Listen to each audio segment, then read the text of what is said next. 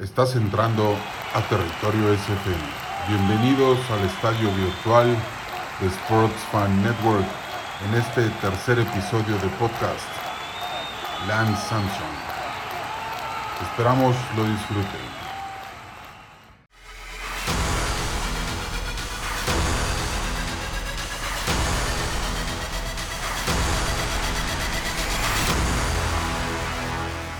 Pues muy buenas tardes, sean todos bienvenidos a un episodio más, el episodio 3 de Stories SFN. Esta semana vamos a hablar, y como siempre me acompañan Tony Falcón, el Master of Disaster de las estadísticas en México Deportivas, y el buen Capi, el Capitán Mexican, eh, que lucha todos los días por tenernos salvaguardados a toda la nación y aparte es un máster de los deportes. Sean bienvenidos, chavos. Tony, saluda a la banda si quieres. ¿Qué tal, amigos? Este, buenas tardes, eh, Alonso, Capi, muy buenas tardes. Aquí ya eh, listos para una de esas historias más de Sports Fan Network que tanto nos gustan y que sobre todo han generado gran polémica y, sobre todo esta en particular, ya, ya, ya verán. Exacto, mi Capi. ¿Qué tal, Alonso? Saludos, saludos, Tony. Pues ya más que puestos aquí para escudriñar en el lado oscuro del deporte de SFN Stories. Exacto, ni más ni menos. Pues hoy a mucha gente le va a, se va a enterar de cosas que no sabían. Y si de por sí algunos o muchos habían dejado en el olvido ya prácticamente como muchas marcas y otros tantos a Lance Edward Armstrong, pues ahorita se van a enterar del por qué, porque no solamente vamos a hablar hoy en este podcast de la historia de Lance Armstrong, de su dopaje, sino pues la verdad, la verdad de la popó que era como compañero de equipo, o sea, vamos a profundizar más, pero, pero era un tipo que estaba enfermo de poder, enfermo de, ambición de gane y de ganar.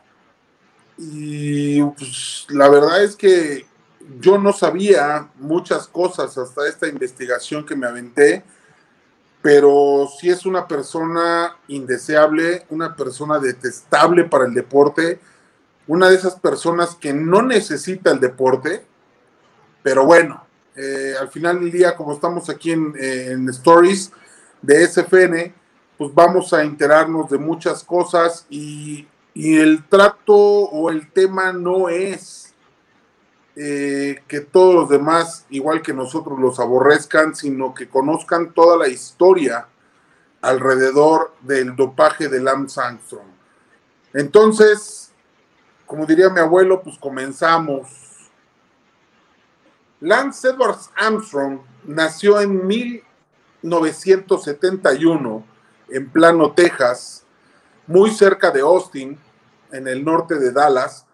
Eh, a los 12 años fue, siempre fue un, cuate que, y eso no está en, ni, va a estar en, en tela de juicio, siempre fue un cuate que se dedicó al deporte que hizo deporte desde los 12 años de edad a gran nivel, eh, incluso en la competencia tejana, eh, a los 12 años, eh, pues logró en 1500 libres, logró el cuarto lugar.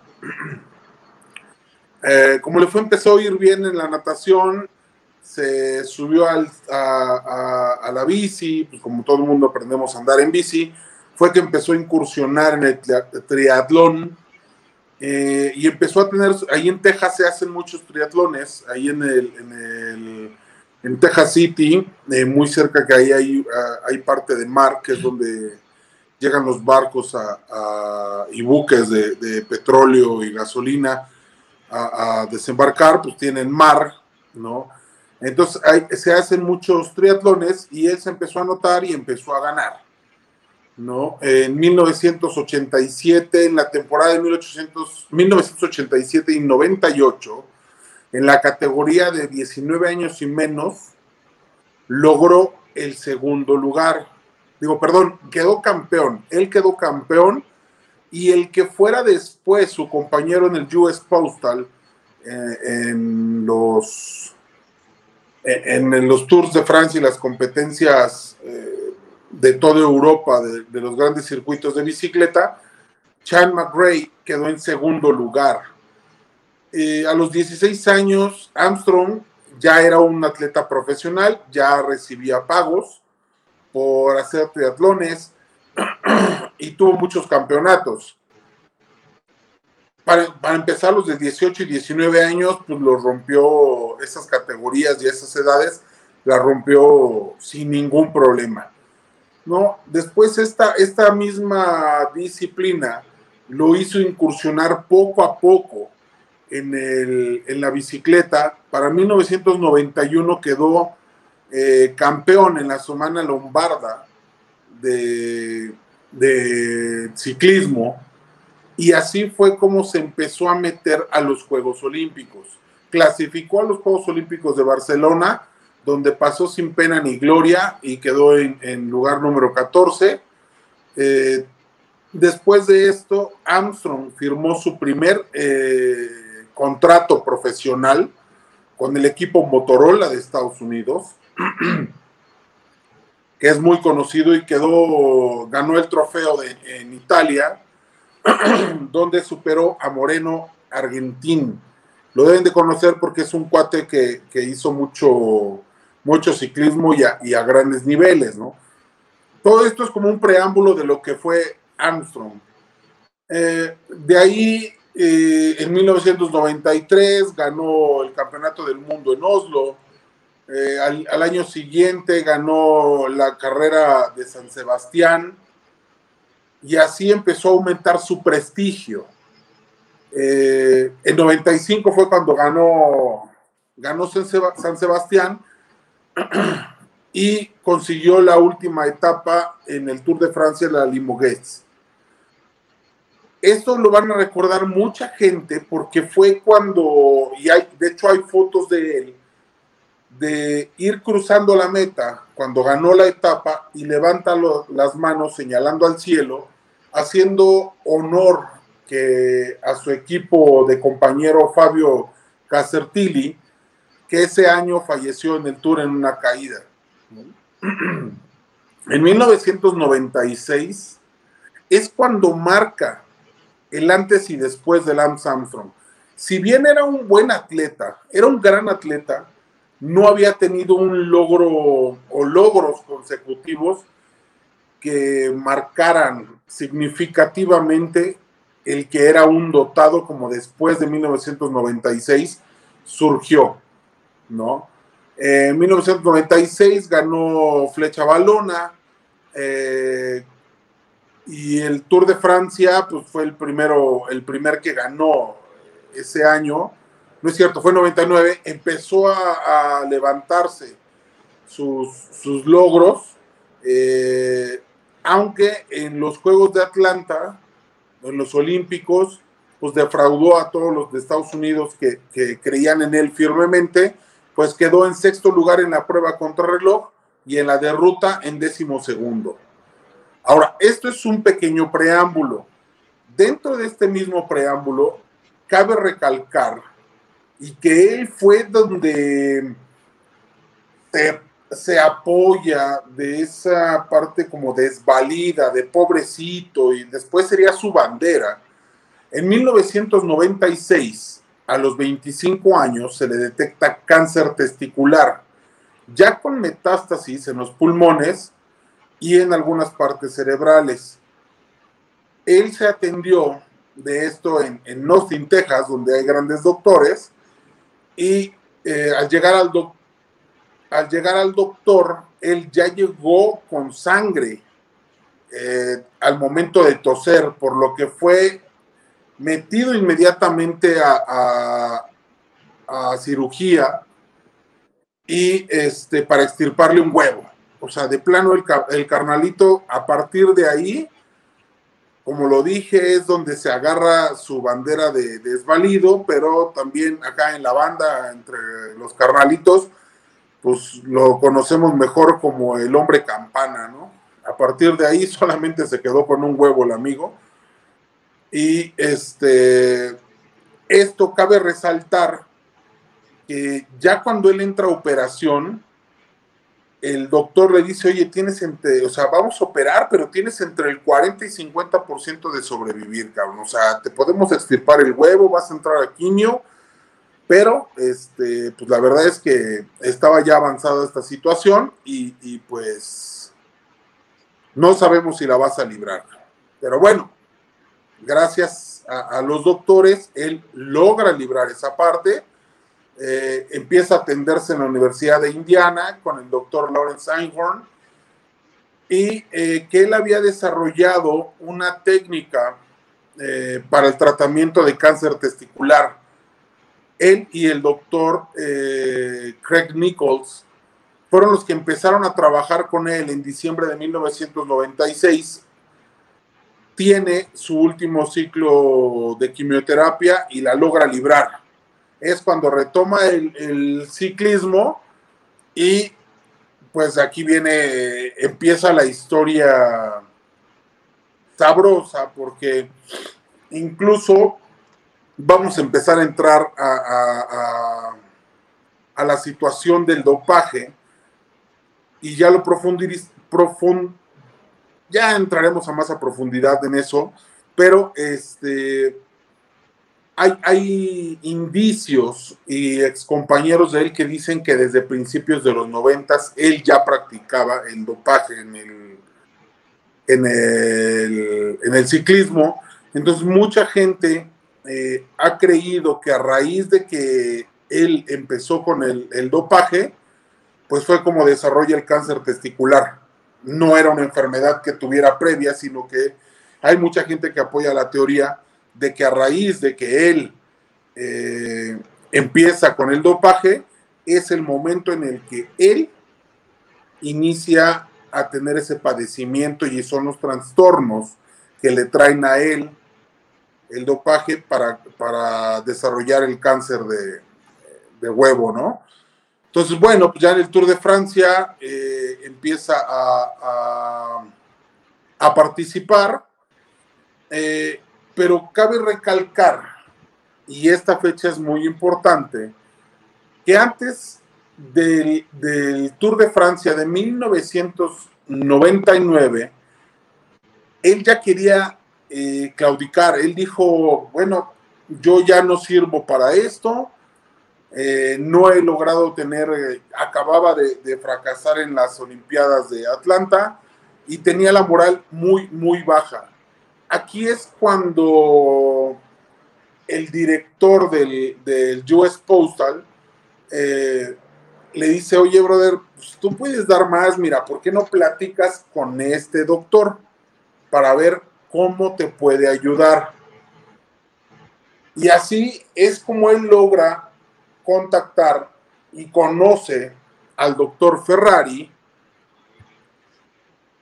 y empieza y dice, bueno, pues me voy a dar una oportunidad más, vamos a darle, vamos a ver qué pasa en 1999 en, en el Tour de Francia, ¿no? En 1999 él tenía, él armó o le armaron un, gran equipo, eh, Ekimov estaba con él, Incapié, Chechum, Geras, y, estaba batallando contra grandes, grandes ciclistas, ¿no? Como Jan Ulrich, Marco Pantani. Eh, entonces él, él, dice, pues bueno, pues vamos a darle con todo y vamos a enfrentarnos a los más grandes porque les tengo que ganar. Antes de esto, ningún estadounidense había ganado el Tour de Francia ni ningún campeonato importante de ciclismo en el mundo. Por eso es que toma mucha más relevancia esta situación. Pero bueno, este es el preámbulo de todo lo que es Lance Armstrong eh, dentro del, ciclismo. Y la verdad es que hablar un poco más de este contexto viene sobrando. Vamos a meternos al, tema principal, porque hay mucho, mucha tela de donde cortar, mucho de, de, de, de qué sacarle jugo a este tema, porque incluso Armstrong es nombrado el dopaje como el, como el mayor fraude deportivo en la historia del mundo deportivo, ¿no? Incluso él está arriba de Mark McGuire, Barry Bonds, Canseco, Bo Jackson, digo Bo Jackson, este, este, el canadiense de 100 metros que hablábamos. Eh, recuérdame, Tony, el nombre de este amigo que, que de hecho le vamos a hacer un, se me fue el nombre. Era Ben Johnson. Ben Johnson, exacto. Muchos de, bueno, hasta los polvos mágicos de Maradona quedan cortos comparados con este güey, Porque lo vamos a ver ahorita, voy a empezar con esto. Eh, donde la primera entrevista que se le hacen, eh, eh, siempre, cabe recalcar que siempre, él siempre estuvo en el ojo del huracán, siempre le dijeron que él estaba dopado, que no era, que no era común lo que él hacía, y él siempre cínicamente defendía esa parte, que llegó a decir en entrevistas, pues no tengo nada que esconder, eh, yo no me he dopado porque no quiero que mi hijo, Luke, sea señalado en la escuela como el, el papá, el hijo de un tramposo, ¿no? Eh, no quiero que mi, que mi esposa se vea perjudicada con esto, eh, que después ya lo entraremos a, ese tema, también es, su ex esposa hoy en día, pero él hizo todo un, eh, junto con el doctor Ferrari, él hizo todo un mecanismo de dopaje impresionante que de verdad saca de onda hasta dónde era capaz de llegar el cuate este. Pero bueno, en una de las entrevistas que le hacen a un compañero suyo, Stefan Stewart, de, que fue compañero suyo en Motorola, él es el que realmente pone el dedo sobre la llaga y sobre la entrevista que le hacen a él. Es como mucha gente dice que eh, Armstrong desarrolló el cáncer por dopaje, porque empezó, Stephen dice que desde que él era parte de su equipo, él ya practicaba qué le podía servir en el dopaje o no. Y fue él el que admitió que junto con Armstrong eh, le entraban a la EPO. ¿Qué es el EPO? Es algo muy muy interesante. Para todos los que no lo conocen, su nombre médico se llama eritropolina, mejor conocido como EPO, que después ya en el US Postal le llamaban Edgar. Este, pásame el Edgar, pásame el Edgar, y el Edgar, ¿y cuánto traen el Edgar? En honor a Edgar Allan Poe. Nunca entendí y nunca hay, no, más bien no hay nada en las redes que nos digan en la investigación por qué diablos le decían Edgar Allan Poe, y por qué era poético, porque los hacía ver otras cosas. Sabrá Dios, solamente ellos saben. Y es algo que nunca, nunca demostraron, ¿no? Pero bueno, nunca confesaron. Como les comentaba, una de las personas muy importantes dentro de esto es el doctor Ferrari, Michele Ferrari, italiano, en el medio deportivo, lo, después fue conocido, y él enfrentó muchas demandas, después fue conocido como el doctor máster de deporte, de, dopaje de ciclistas.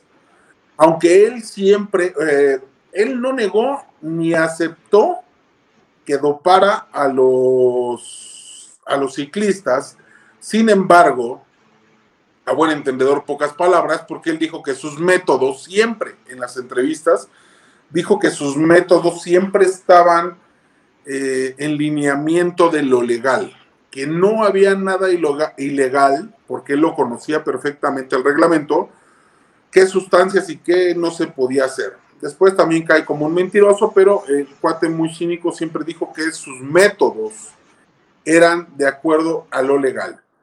Pero bueno, este cuate hizo mancuerna durísimo con Armstrong. Era el equipo Nikele Armstrong o Ferrari Armstrong. Eh, ellos desarrollaron primero en los primeros tours que gana Lance Armstrong y su equipo con US Postal, encontraron el, eh, ellos utilizaban mucho el EPO. El EPO lo que hace, que ya no lo concluí hace ratito, eh, el EPO lo que hace es prácticamente llenar de, de forma sintética, eh, llenar de glóbulos rojos la sangre, hacer que la sangre esté más oxigenada, hacer que la sangre corra más rápido por el cuerpo. ¿Cuál es la ventaja de esto? Que los músculos se deterioran o tardan más en deteriorarse en pruebas de resistencia, eh, en avanzadas eh, etapas del deporte, los hace que se cansen menos a los atletas, que tengan más aire, que se recuperen más rápido y obviamente era una sustancia que después fue prohibida.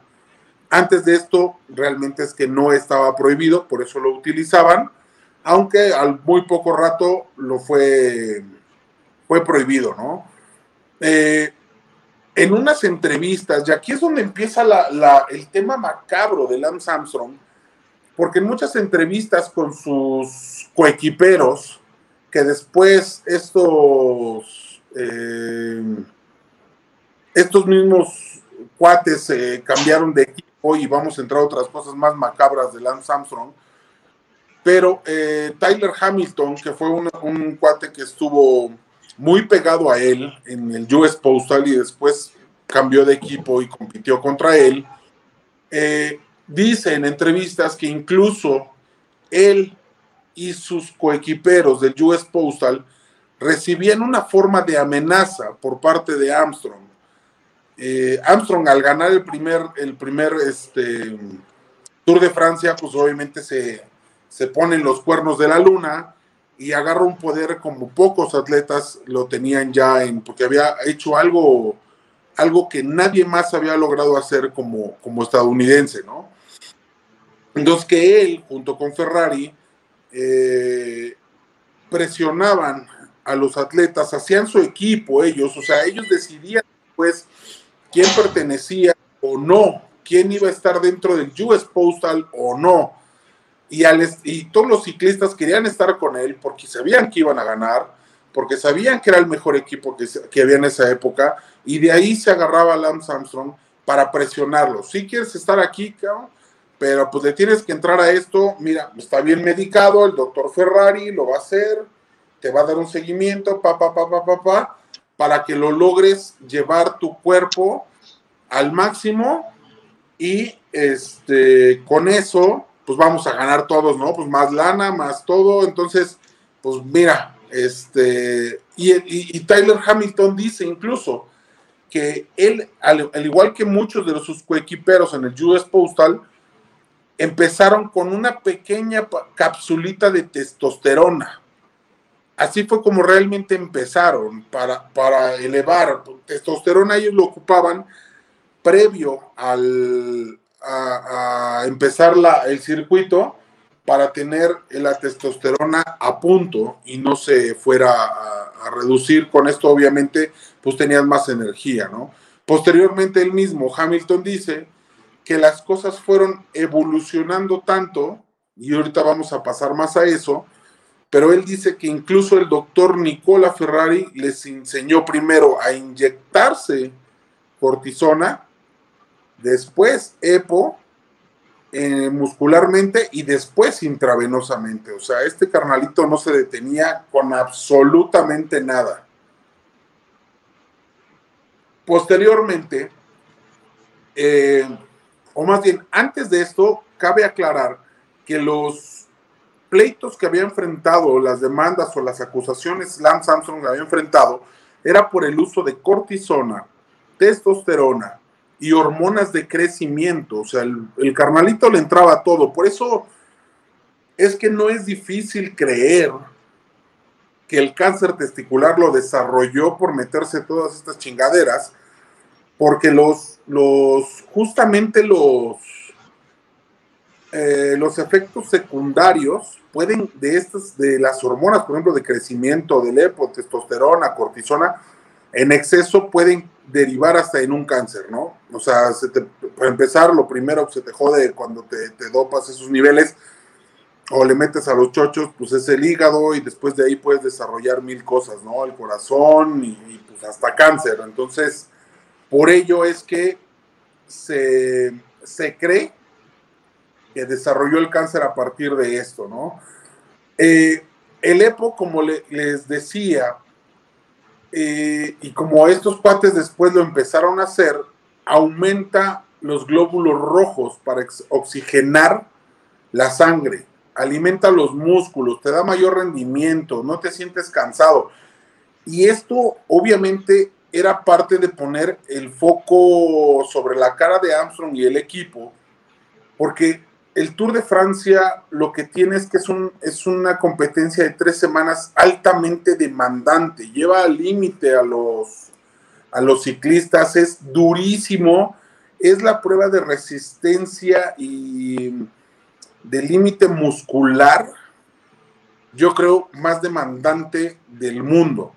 Entonces, llegaban a ver en algún momento, y hay incluso secuencias, donde Lance Armstrong va compitiendo, va en la subida, de que hay un par de, de, de etapas del Tour de Francia donde son subidas de 2.000, 3.000 pies o 2.000 metros. Entonces, era imposible entender. Lo de los Pirineos. Por ejemplo, ese es uno de ellos, ¿no? Que toda la etapa es subida, subida y es subida. Y este güey pasaba a todos sin el menor miramiento, sin terror. Entonces, eso obviamente sacaba mucho de onda a la gente porque incluso había etapas eh, de hecho, cuando él gana su primera etapa en su primer Tour de Francia que gana en el 99, eh, le saca 16 segundos al campeón anterior del Tour de Francia anterior, que venía en segundo lugar en esa etapa. En ciclismo 16 segundos es un mundo de diferencia, y más en etapas tan, tan, tan complicadas como son, como son el Tour de Francia, ¿no? Pero bueno, dentro de esta primera etapa, bueno, lo, que hacen es eh, eh, entrarle a, Alepo, ¿no? Eh, y después, pues el EPO es penado, ya entra dentro de las, las, sustancias que no se pueden utilizar en, el mundo del, del deporte.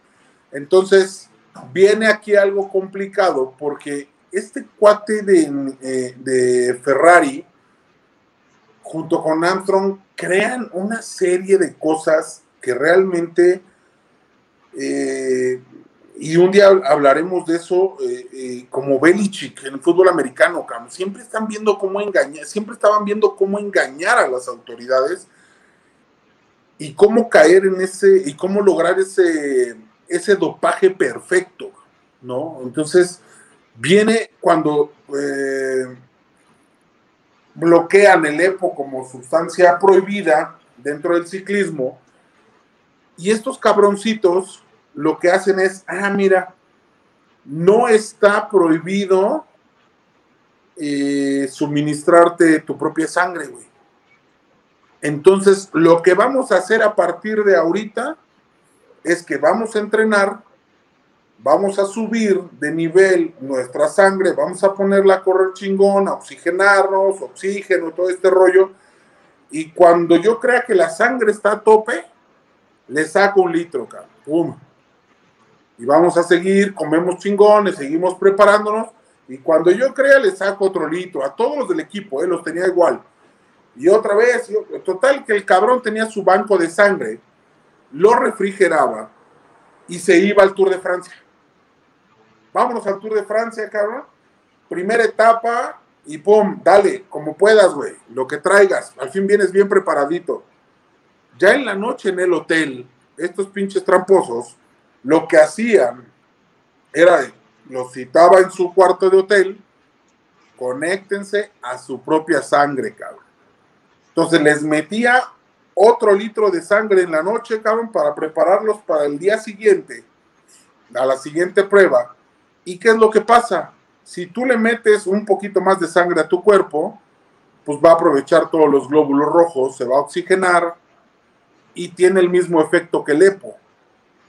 Entonces, si tú perdiste un poco de sangre por el, por el deporte y tu mismo eh, ejercicio y tu misma eh, rendimiento deportivo, te meten otro litro de sangre y tú estás como nuevo. Y no es detectable. En ese tiempo no era detectable, después lo prohibieron, pero para el siguiente Tour de Francia así lo gana el cabrón, metiéndose él y su equipo después de cada etapa medio litro o un litro, dependiendo del desgaste, de sangre y se conectaba al güey. Así, legal, ya doctor, ya llegué, aquí están mis venas, métame otro, otra sangre, ¿no? Órale, y como nuevo, cabrón, al día siguiente. Y eso después se iba a prohibir. Y esto hizo que estos cabrones, que ya investigando, eh, me di cuenta y caí en una, en una, en un documento que hizo de una entrevista a Emma O'Reilly, que ahorita vamos a entrar a ese tema porque también es parte clave de todo lo que hacían estos amigos en su, en su equipo. Ella dice que eh, Ferrari estaba encargado de investigar cómo iban a ser los controles antidopaje, qué iba a la USAD, USADA, eh, que es la agencia que controlaba el dopaje, cómo iba a ser sus controles, cuáles iban a ser. De año a año, pues cambiaban los, los controles antidopaje y Ferrari era el que tenía que investigar cómo hacían, qué controles antidopaje para ver qué mínimos y máximos de, la, de las sustancias eran ya castigo y cuáles no. O sea, un pinche tramposote, güey. Para esto, este cabrón lo usaba junto con, y lo platicaba con Armstrong. Oye, güey, fíjate que ahora van a prohibir esto, esto, esto, estos son los niveles, estos son los máximos, estos son los mínimos. ¿Qué es lo que vamos a hacer ahora?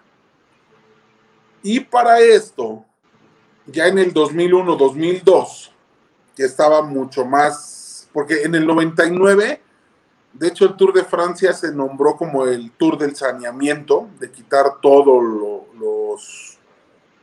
los, las sustancias prohibidas y hacer un bloqueo más fuerte. Eh, eh, este Ferrari crea y se pone a estudiar en su mente maquiavélica de hasta dónde podemos eh, engañar a las autoridades, se pone a investigar y a hacer pruebas de el EPO sintético, cuánto duraba en la sangre, cuánto duraba con el rendimiento físico, cuánto tardaba en salir, en que no fuera detectado una vez que ya estaba la, ciertas cantidades ¿no? Las metía a los, a los cuerpos de los atletas, los ponía a hacer un, tipo de, prueba del Tour de Francia y después tomaba las mediciones para saber cuánto habían perdido de ese época, si, EPO, si era detectable o no. Entonces el cabrón desarrolló un plan para en tal etapa les tengo que, que dar tanto de EPO tanto de EPO, tanto de EPO, tanto, durante todas las etapas. Tenía un plan de cada cabrón de, del US Postal, de cómo cada uno iba eliminando el exceso de EPO para no dar positivo en el control antidopaje. Así es como el cabrón, él y el infeliz de Armstrong, tramposo, contratan a un güey que después le pusieron el nombre de Motoman este cabrón no lo han agarrado. Es un güey que eh, solamente se sabe que existió y su chamba era muy sencilla. Esperar una llamada con un teléfono que no era rastreable eh, de prepago, de, prepago o pospago, ¿no? O sea, que le metes 100 varos y luego ya puedes hablar. Eh, no era rastreable, no estaba a nombre de nadie, recibía la llamada de Armstrong o de Ferrari para que fuera él a dónde iban a terminar el tour, eh, la etapa, dónde estaba estacionado el trailer park donde descansaba el equipo, y él se infiltraba, llegaba, y antes de que acabara el, tour, o sea, en la mañana le hablaban y decían, güey, nos estacionamos aquí, a tantas cuadras de la meta o en tal lugar, cabrón, tú ya sabes cómo llegar, tú venos a dejar el paquete. Y este valedor lo que hacía era en un termo refrigerado, llevaba los eh, EPO, EPO sintético. Y él llegaba, se infiltraba, tenía las llaves del camper, se metía al camper y en cada uno de los lockers su chamba era en ese termo ponerle la dosis a cada uno en una jeringa, ponerle la dosis de EPO que necesitaban para el siguiente tour, porque ahí ya había controles antidopaje en hoteles. Entonces llegaban de forma este, aleatoria, llegaban los de los del control antidopaje tocaban a tu puerta, se metían y ahí mismo te hacían el, control. Entonces, este, estos tramposos lo empezaron a perfeccionar de esa forma para que este cuate en los zapatos de descanso de cada uno de los ciclistas dejaran la jeringa ya lista para usarse eh, eh, adentro de los zapatos de descanso y los, cubrían, los cubría con las calcetas de descanso de los atletas, de los ciclistas, y les dejaba una coca al lado. Esto hacía que llegaran ellos, ya terminaban la ruta, llegaban y ya sabían que tenían ahí su, su torundita de alcohol, se tenían que, limpiar. El Ferrari ya les había enseñado cómo hacer eh, la inyección intravenosa y se metía cada quien su cantidad para la que iba a necesitar su cuerpo para la siguiente etapa y que al terminando la siguiente etapa no los iban a detectar en el control antidopaje. De esa forma y a esos niveles se la gastaban estos cabrones para hacer ese tipo de... Ah, bueno, y, parte de, de la chamba de este carnal del Motoman era que ya que salían de descansar los atletas, él tenía que volverse a meter al camper y en la lata de coca que les había dejado ahí para recuperar glucosa, ellos tenían que meter, después de inyectarse, tenían que meter su, su jeringa a la coca, a la lata, para ser destruida. Pero su chamba era informarle a Armstrong qué jeringa estaba usada y qué no. O sea, este cabrón de Armstrong quería ver que tuviera hasta sangre la jeringa de que se había inyectado el EPO y no lo habían tirado por ahí el EPO. O sea, este güey tenía que hacer todo esto, o sea, era un mecanismo de trampa increíble, increíblemente sofisticado lo que hacían este par de cabrones de verdad. De un laboratorio clandestino y, y 100% operativo, ¿no? 100%, o sea, porque aparte eh, lograban incluso, eh, como les dije, ¿no? Pues contratarle un teléfono a este cabrón con el nombre de alguien no rastreable y le hablaban por teléfono para ver qué, dónde iban a estar y pues nadie sabía dónde estaban y lo hacían ya que habían pasado el control de antidopaje de, terminando la, la, etapa y se iban a descansar a su camper. Entonces no había forma de detectarlos. Pero imagínate cuánto tiempo se aventó Ferrari en ver cuánto le costaba, eh, cuál, era, cuál iba a ser la cantidad por etapa que iban a utilizar cada uno de los atletas. O sea, el control que llevaban estaba cañón y en ese tiempo no había celulares este, tan sofisticados como para tener todo anotado. Entonces el cabrón lo llevaba anotado en un Kleenex en una servilleta, ¿no? O sea, para poderlo destruir, porque aparte él tenía que destruir y parte de su chamba era destruir absolutamente toda la posible prueba de que eso hacía. Pues por eso este cuadro no se le conoce el nombre, nada más se le conoce como el famoso Motoman.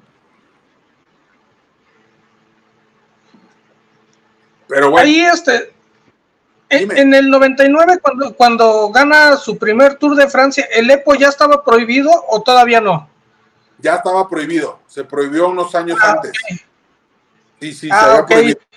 Por eso es que él este, empieza con unas, eh, con, con, con, otro tipo de, de sustancias, ¿no? La, la, cápsula en testosterona, o sea, le metían a todo, o sea, si tú te pones a investigar de Armstrong como como de todo lo que fue el fraude de Armstrong, o sea, neta, el brother nada más le faltaba la mota y la coca, güey. O sea, el brother le, probó a todo para ver qué le funcionaba, Aquí lo que llama la atención es, es, Ferrari, ¿no? También en el sentido de que, digo, viéndolo desde el punto de vista científico como investigador, eh, realmente muy rifado en el sentido de que cómo hizo todos esos descubrimientos de todas las sustancias que podía utilizar y cómo no utilizarlas, cuánto tiempo tardaba en degradarse.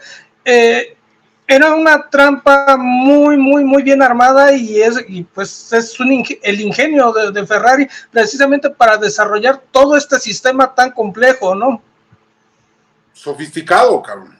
era, era, sí, no, es que, eh, eh, eh, de acuerdo a lo que dice el Capi, lo que comentas tú también, este Alonso y estimados amigos, era tal la maquinaria que tenían, porque pues este Ferrari, para poder investigar todo esto, seguramente ha de haber tenido ahí este, doctores, este, laboratoristas que investigaban todo esto de las sustancias y, estaban constantemente capacitándose en, qué eran las sustancias prohibidas, cómo las podían este, burlar y, y, cómo hacer estos controles este, más precisos para que no fueran detectados y que les funcionó por mucho tiempo. Pero ahora, ojo también con esto, ¿cuánto dinero no había detrás para, para toda esta maquinaria que operaba y trabajaba y lograba todo eso, no?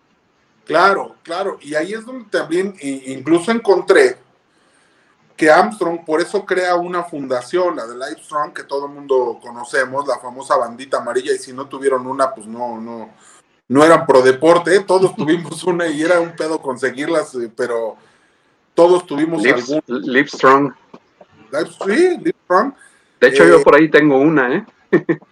sí, yo tengo una, de hecho, yo la guardé y la tengo en su paquete en el que la vendían. Martí, en Deportes Martí la encontré.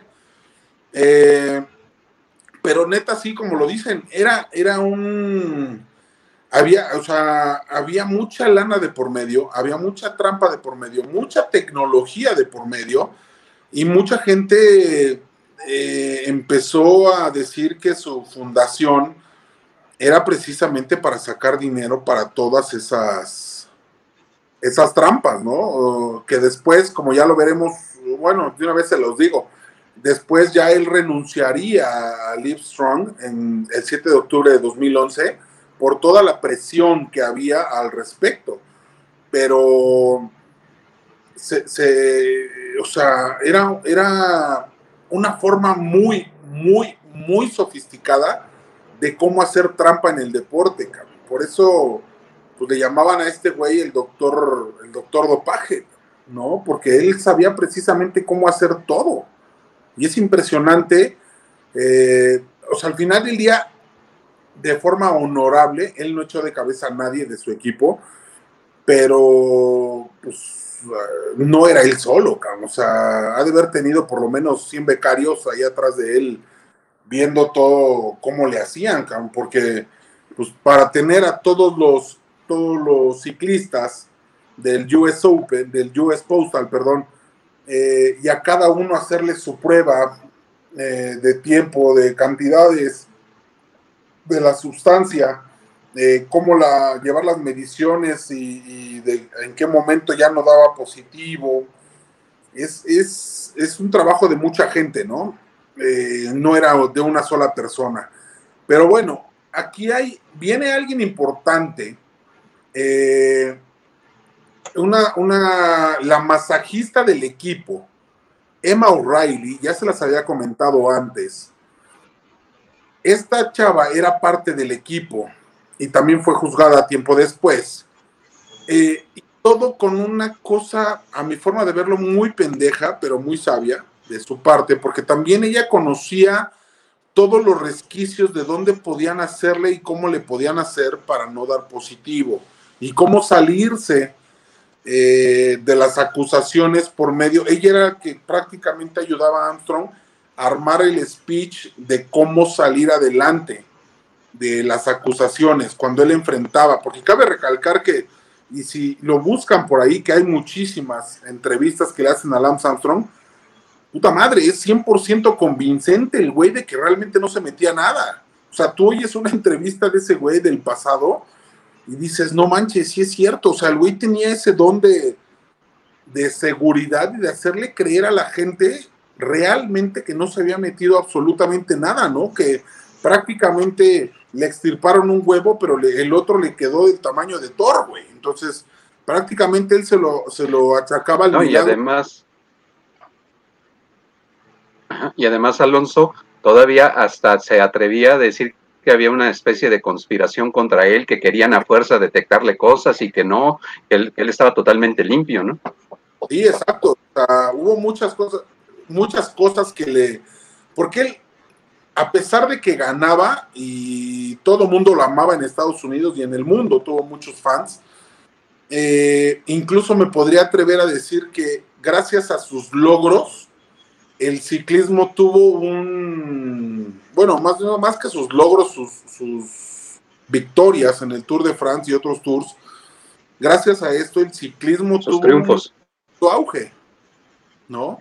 Y fue más conocido en el mundo a partir de ahí.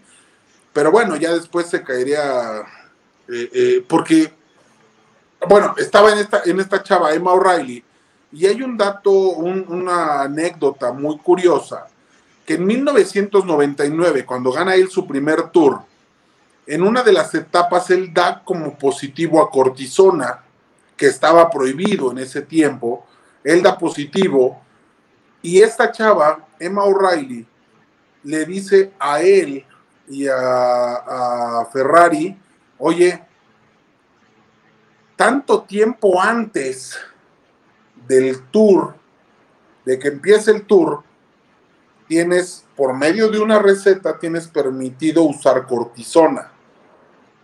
En ese tiempo, no sabemos si lo pudo o podría salir, eh, si lo usó en ese tiempo antes, podía haber salido en un, en un prueba antidopaje, pero no necesariamente se diría, entre comillas, que lo usó para la etapa del ciclismo, sino que lo usó previamente por alguna lesión, ¿no?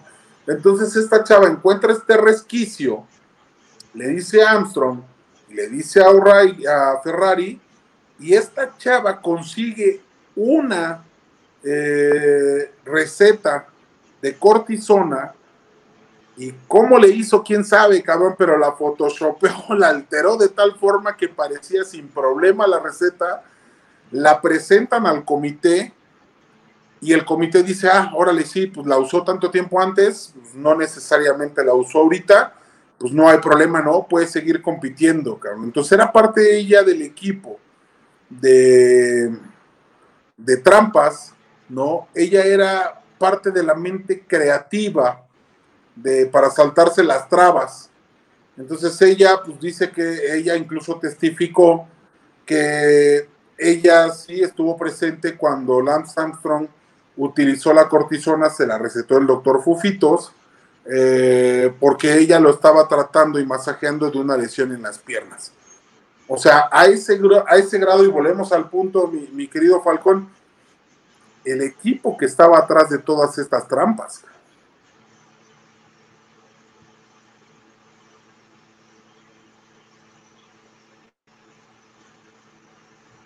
Pero bueno, eh, ahí se nos atoró el Tony.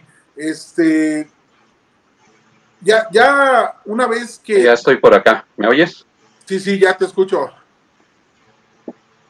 Ah, sí, este iba a añadir que sí, pues como bien decías, era todo un equipo, este, pues eh, bien montado, cada uno conocía perfectamente su labor, su, su actividad, y como te decía también, eh, debía de haber eh, además gente que se dedicara a la investigación de las sustancias, y yo no dudaría que incluso con esas sustancias que salían, que luego este, hubiera contacto ahí con los laboratorios y todo eso para saber cómo, funcionaba la sustancia y, cuáles eran pues esas este, vulnerabilidades que podía presentar de tal forma que cuando te hicieran alguna prueba la pudieras burlar, ¿no? Sí, definitivamente, o sea, volvemos, es, era una trampa muy bien armada, algo muy sofisticado y, que solamente, que no, nunca fue detectado, cabe, cabe aclarar que nunca fue detectado. Y aquí vamos a entrar a la etapa en la que eh, ¿Dónde o cómo fue que se le empezó a presionar o se empezó a autopresionar? Porque eso es lo que yo creo. Eh, Armstrong se empezó a autopresionar de tal forma que terminó confesando todo, ¿no? Y aquí hay un nombre muy importante. Cuando Lance Armstrong se retira del, del ciclismo, viene un nombre muy importante al frente de sus equipos, que después de, de US Postal fue el Discovery, se acordarán de él, eh, que era que lo patrocinaba el canal Discovery Channel. Hay un nombre muy importante que toma la batuta, que se llama Floyd Landis. Floyd Landis prácticamente le duró la fama un día, prácticamente le duró el poder un día, porque él gana el, con la esta ah por aquí viene lo ojete que era este Lance Armstrong no Floyd Landis gana el tour y se decía que iba a ser el sucesor de, de Armstrong y también iba a ganar 5, 6, 7 tours de Francia pero el ego de Armstrong hizo que Armstrong lo acusara con la agencia de dopaje, de dopaje, güey cuando era su brother, había sido su compañero de equipo, había sido el que le había dado la estafeta para seguir. Y este mierda sujeto de Armstrong lo acusa, hace la llamada para acusarlo de dopaje en el Tour de Francia que había ganado Floyd Landis. Lo acusa de dopaje, lo cachan, y lo vetan dos años de cualquier competencia mundial de ciclismo, ¿no? Pero mucha gente le tenía miedo, ¿no? A, Lance Armstrong, o sea, sabían que toda la opinión mediática, toda la fuerza del pueblo iba a estar con Armstrong y le iban a, o sea, él ahí es cuando manejaba la bandera de desvalido, de nada más tengo un huevo y fue ayuda divina y todo este rollo. Ahí es donde eh, todo mundo le tenía miedo, su, o sea, incluso llaman a testificar a muchos excompañeros de él y ninguno dijo nada, güey. Ninguno absolutamente dijo nada de si nos metíamos esto, si nos hacíamos lo otro porque ellos todavía seguían compitiendo y sabían que se podían echar encima una pinche víbora que los iba a chingar y como lo había hecho con, con Floyd Landis, ¿no? O sea, entonces mejor decía, no, pues yo no sé, yo no sabía, pues a mí no me detectaron nada, a él tampoco, pues entonces aquí no pasó nada, ¿no? Pero bueno, Floyd Landis empieza encabronado por lo que hizo esta mierda de Lance Armstrong, hace una demanda en contra de Lance Armstrong. Y se apoya, bueno, ustedes se acordarán que después Lance Armstrong, Lance eh, se casó con Sheryl Crow, la, la, cantante, y tuvo hijos, ya se había divorciado de su ex esposa, pero Floyd Landis, muy hábil, se une a la ex esposa de Armstrong, que ella sabía perfectamente todo, porque incluso había sido testigo físico, nada más que nunca la habían llamado a testificar. Ella había sido testigo físico de todo lo que hacía Armstrong y su equipo para ganar los tours. Entonces Floyd Landis viene, levanta esta demanda, empieza el, jurado, Y por angas o mangas, gana Armstrong. O sea, no lo detectan ahí culpable de haberse... Y ahí es donde la opinión pública y los jueces pues estaban con el pobre desvalido un huevo, cabrón, ¿no? El, el amigo Campana estaban con él y pues pobrecito, ¿no? Este güey le trae tirria porque a él se lo detectaron y al otro no, güey, pero pues aparte es nuestro héroe nacional, güey, entonces, pues como porque nada más un güey dijo y lo vamos a castigar, ¿no? Pues la verdad es que no. Entonces, esta parte, y, y habla mucho la ex esposa de Armstrong, que habló con él y le dijo, güey, tú siempre estás, estás haciendo mal, güey, tú hiciste trampa o sea, creo que tienes que confesar, güey, ¿no? Y ya dejarte de payasadas, cabrón. Y hubo muchas presiones, y ahí es cuando yo les comentaba que Lance se empieza a autopresionar y renuncia, como les había comentado, el 7 de octubre de 2011 a su fundación, Livestrong. Eh, dos años después se sienta con Oprah, ya era mucha la presión por parte de la gente. Se sienta con Oprah en una entrevista eh, única, eh, sin público, y le confiesa, ¿no? Oprah, ahí lo pueden encontrar en YouTube, hay como 50 links, donde Oprah le dice, oye cabrón, ¿qué onda, güey? Ya dinos la verdad, ¿usaste o no sustancias prohibidas para ganar tus tours? Y el güey dice, sí, sí las usé. Pues fue hasta 2013 cuando él confiesa esa parte. Y de hecho, en la entrevista se le ve una cara desencajada, como que el cabrón ya traía una lápida encima de haber vivido pues, cerca de 15 años o más, porque pues, eh, les comentaba al principio que uno de su compañero con el equipo de Motorola, Stephen Stewart, dice que desde el principio de los 90 se le metía porquería y media. Entonces podemos hablar de que tenía más de 20 años usando sustancias prohibidas. Confiesa y ahí es precisamente, y ustedes se deben de acordar, se le derrumba el mundo a Lance. El mundo. Se le acabaron los patrocinios, en ese momento Nike se bajó, Oakley, esta marca de bicicletas que lo patrocinaba también se baja, se quedó con cerca de menos de 10 patrocinadores.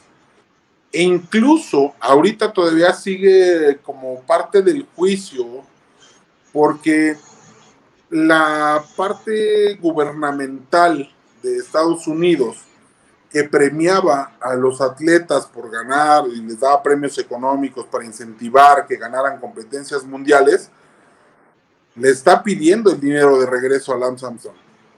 Le pide los millones y millones de dólares, no hay una cifra exacta, pero le está pidiendo toda la lana y a esto se le suma que Nike también le pidió su lana. Entonces, si ese güey llega a perder ese juicio, se va a quedar sin lana. Se va a quedar en la calle totalmente. Eh, no hay más información de cómo va el estatus de eso pero eh, pues hoy en día lo que está enfrentando él es tener que regresar esa lana. ¿No? ¿Cómo ves, mi capi? No, porque incluso eso, eso lo puede llevar a la bancarrota y si no cumplen en regresar el dinero, van a ser demandas y, si, y ahí sí hasta en la, cárcel puede terminar, ¿no? Por, además del escándalo y lo, penado de las sustancias prohibidas, pues se le puede detonar en un problemón enorme que ni Dios Padre lo salva, ¿no? Sí, sí, totalmente de acuerdo, porque, eh, bueno, aparte lo único que dijo y fue confesar que pues sí usó la sustancia prohibida, pero él nunca dijo qué, cómo ni cuál, ¿no? O sea, al final eh, todos, eh, o sea, esto que se sabe de la EPO, de cómo usaban la sangre para transfusiones de sangre, las cápsulas de testosterona, todo esto, son confesiones de, de, la ex esposa de Armstrong, de Emma O'Reilly, de Stephen, de Tyler, ah, es algo muy importante después. Eh, Travis Tigard, que es parte de, es el CEO de la USADA, de la USADA, como se conoce. Eh, él confirmó que ya después en, en, entrevistas que las tiene ya el fiscal, eh, y que son anónimas, confirmó prácticamente que Lance Armstrong era pues prácticamente un capo, cabrón. O sea, que él poseía, él distribuía y él usaba con todos sus equipos para los diferentes tours, no nada más el de Francia, usaba todas estas sustancias.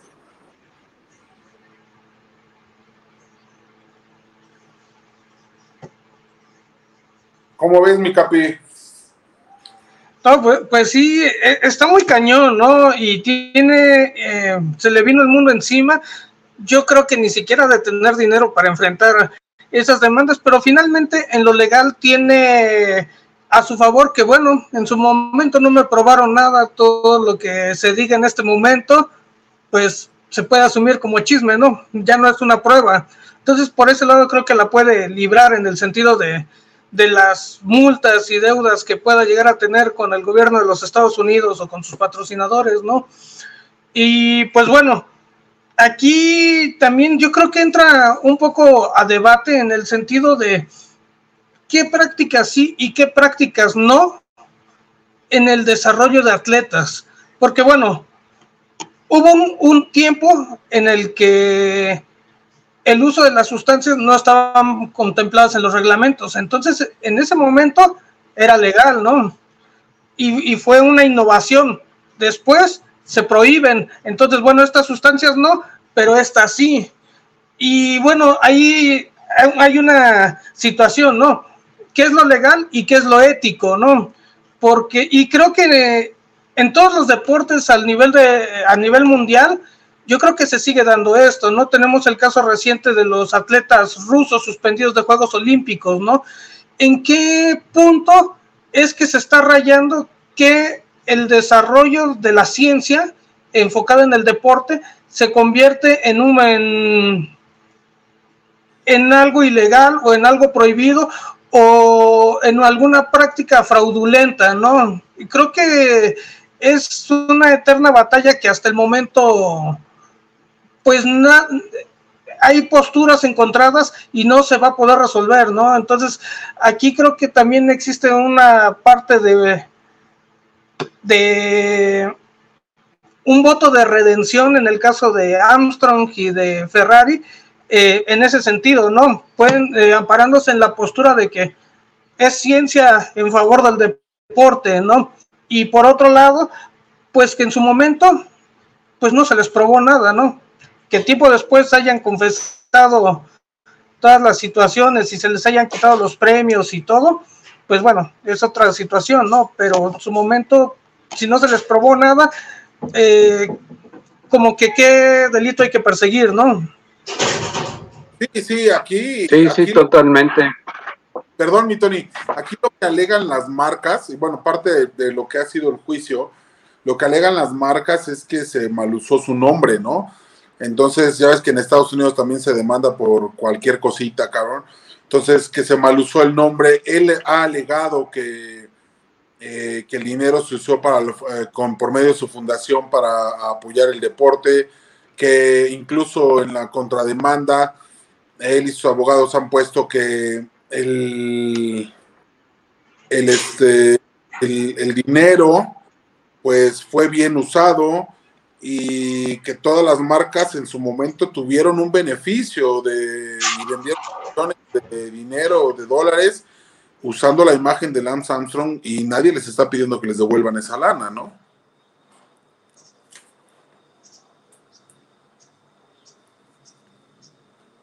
Lo que yo quería ahí agregar es, este, como bien dice el CAPI, eh, si en su momento no lo pudieron detectar a pesar de todas los este las pruebas que se hicieron y todo, y tiempo después eh, todo esto surgió a raíz de una confesión propia o de la, eh, acusación de la que lo estuvieron este, diciendo, sí, e, es algo que ahora sí que hiciste mal, pero si tus controles médicos y antidopaje de esa época no eran capaces de detectarlo, pues este, no puedes hacerlo retroactivo hacia atrás, ¿no? Que estaba mal, eh, lo que hizo mal, sí, totalmente fue reprobable y pues ya, ya está pagando por ello, pero eh, eh, esto voy a, colación porque también estaban diciendo que le iban a retirar todos los títulos del turno, este, que no los iban a contabilizar. Al final sí le retiraron todo. Entonces, todo. Exacto, exactamente. Entonces, este, pues son, es, es ahora sí que una cuestión, pues de doble moral, ¿no? O sea, él engañó, mintió, usó todo a su favor, pero con los controles que existían en ese momento no lo detectaron, ¿no? Entonces, este, ¿qué onda, no? Sí, ahí viene el no te pueden juzgar por el mismo delito dos veces, ¿no? Entonces, yo siempre he dicho que, y mira, la verdad es que eso, esto del dopaje, como bien lo decía el Capi, pues no ha acabado, ni acabará. Yo creo que es algo que no acabará. Eh, tiene que ver mucho a mi forma de verlo. Eh, los contratos millonarios, el dinero que, sale eh, por parte de los equipos, las ligas, incluso los patrocinadores, creo que todas estas situaciones son los culpables en todos los niveles de atletas que caigan en esto, porque al final del día, si tú tienes un contrato, y lo hemos visto en muchas películas que revelan la realidad de, muchos deportes. Si tú tienes un contrato por esto, por esto, por esto, tienes contratos donde pues, tienes que hacer tantos goles, tantas capturas, tantas medallas para ganar bonos, para ganar esto. Entonces, y, la verdad es que el cuerpo humano tiene un límite, o sea, eso, eso es innegable, el cuerpo humano tiene un límite por mucho que te prepares tú físicamente, eh, estructuralmente, por tu genética, vas a tener un tope físico. Cuando llegas a ese tope y no te alcanza, es cuando tienes que hacer algo más así, ¿no? O sea, y, no necesariamente en el nivel profesional, o sea, algún día hablaremos del nivel de lo que sucede también en México, pero, o sea, yo me sé un caso de una selección nacional donde pues le tuvieron que pedir a los chavitos de infantiles de un equipo que era sede de la selección nacional que orinaran por los equipos, por los jugadores de Liga Mayor para que no salieran este, positivos en el control antidopaje antes de, de la selección. Entonces, eso pasa en todos los niveles, ¿no? Y, pues bueno, Oye, y, Alonso, y a ver si después, ajá. Dime, dime, dime. A futuro no pasa de que a ver si a futuro no pasa que los famosos esos complementos que hoy en día presume mucho Tom Brady que toma y que por eso lo tienen en tan buen estado, resulta que en unos años van a decir que eran ilegales, ¿no? No lo dudo ni tantito, man, porque ya ves que, y hay por ahí, y ese va a ser otro tema de podcast, hay por ahí eh, un de sustancias ilegales, hay varios documentales, incluso hay uno muy fuerte eh, insisto, ese tema lo tocaremos especialmente después. Hay un tema muy fuerte con el doctor que eh, inyectaba y, le daba seguimiento de sus chochos a Barry Bonds, a Mac McGuire, Sammy Sosa, eh, y hay muchos jugadores de fútbol americano involucrados, y de atletismo, nadadores, o sea, ese güey era el zar del mundo y tenía como 50 Ironmans en todos los deportes en el mundo. Entonces, es una industria también. Acuérdate de Laila Alzado de los Raiders, ¿cómo terminó? Pues sí, nada más que ese cabrón se metió hormonas de... Por eso el cabrón se murió. el güey nada más le faltaba realizar y tragar pasto. Así es. ¿No? y pues los luchadores, ¿no? Es otro tema. O sea, al final del día el dopaje es una industria insisto, en mi forma de verlo, es porque los, los atletas llegan a su límite, llegan a su límite físico y tienen que empezar a experimentar otros, otras cosas y, ahí es donde caen para poder lograr y, su lana y sus contratos que los lleven a vivir como pues ellos quieren, aunque muchos de ellos se acaban su lana los dos años después de haberse retirado y después están en bancarrota, pero pues los llevan a, hacer pendejada y media con su cuerpo para lograr esos, esos millones de dólares, ¿no? ¿Tienes el, el mute, mi no sé si recuerdan en la película de The Program, ¿no? Hay un jugador, una ala defensiva, que siempre estuvo en equipos especiales y venía su año de elegibilidad en el draft, ¿no? Entonces en el verano se puso a meterse chochos, ¿no? Y él mismo comenta, ¿no? Jamás me hubieran dado una oportunidad de titular si, si, si no me los pongo, ¿no?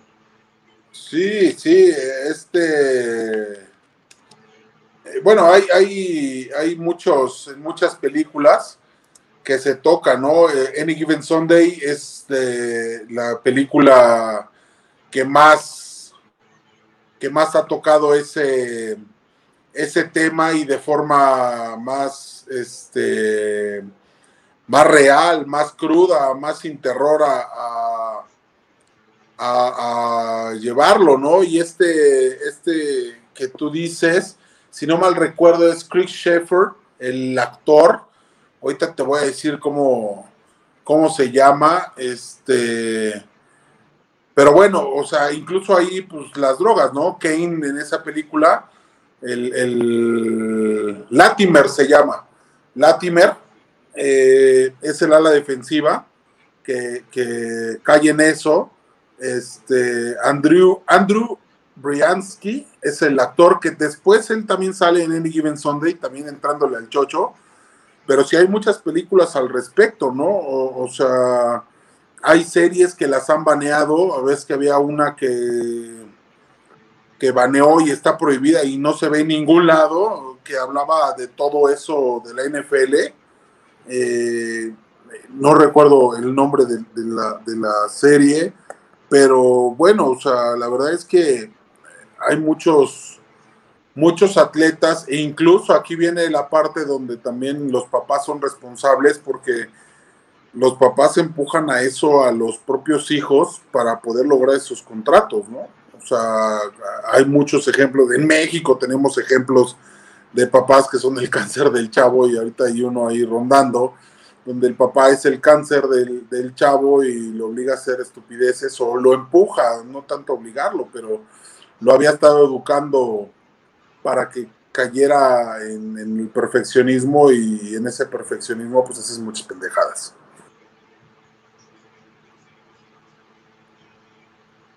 Pero bueno, este, esta fue la historia en SFN Stories de el dopaje del tramposo de Lance Armstrong que vivió en el cinismo más de una década.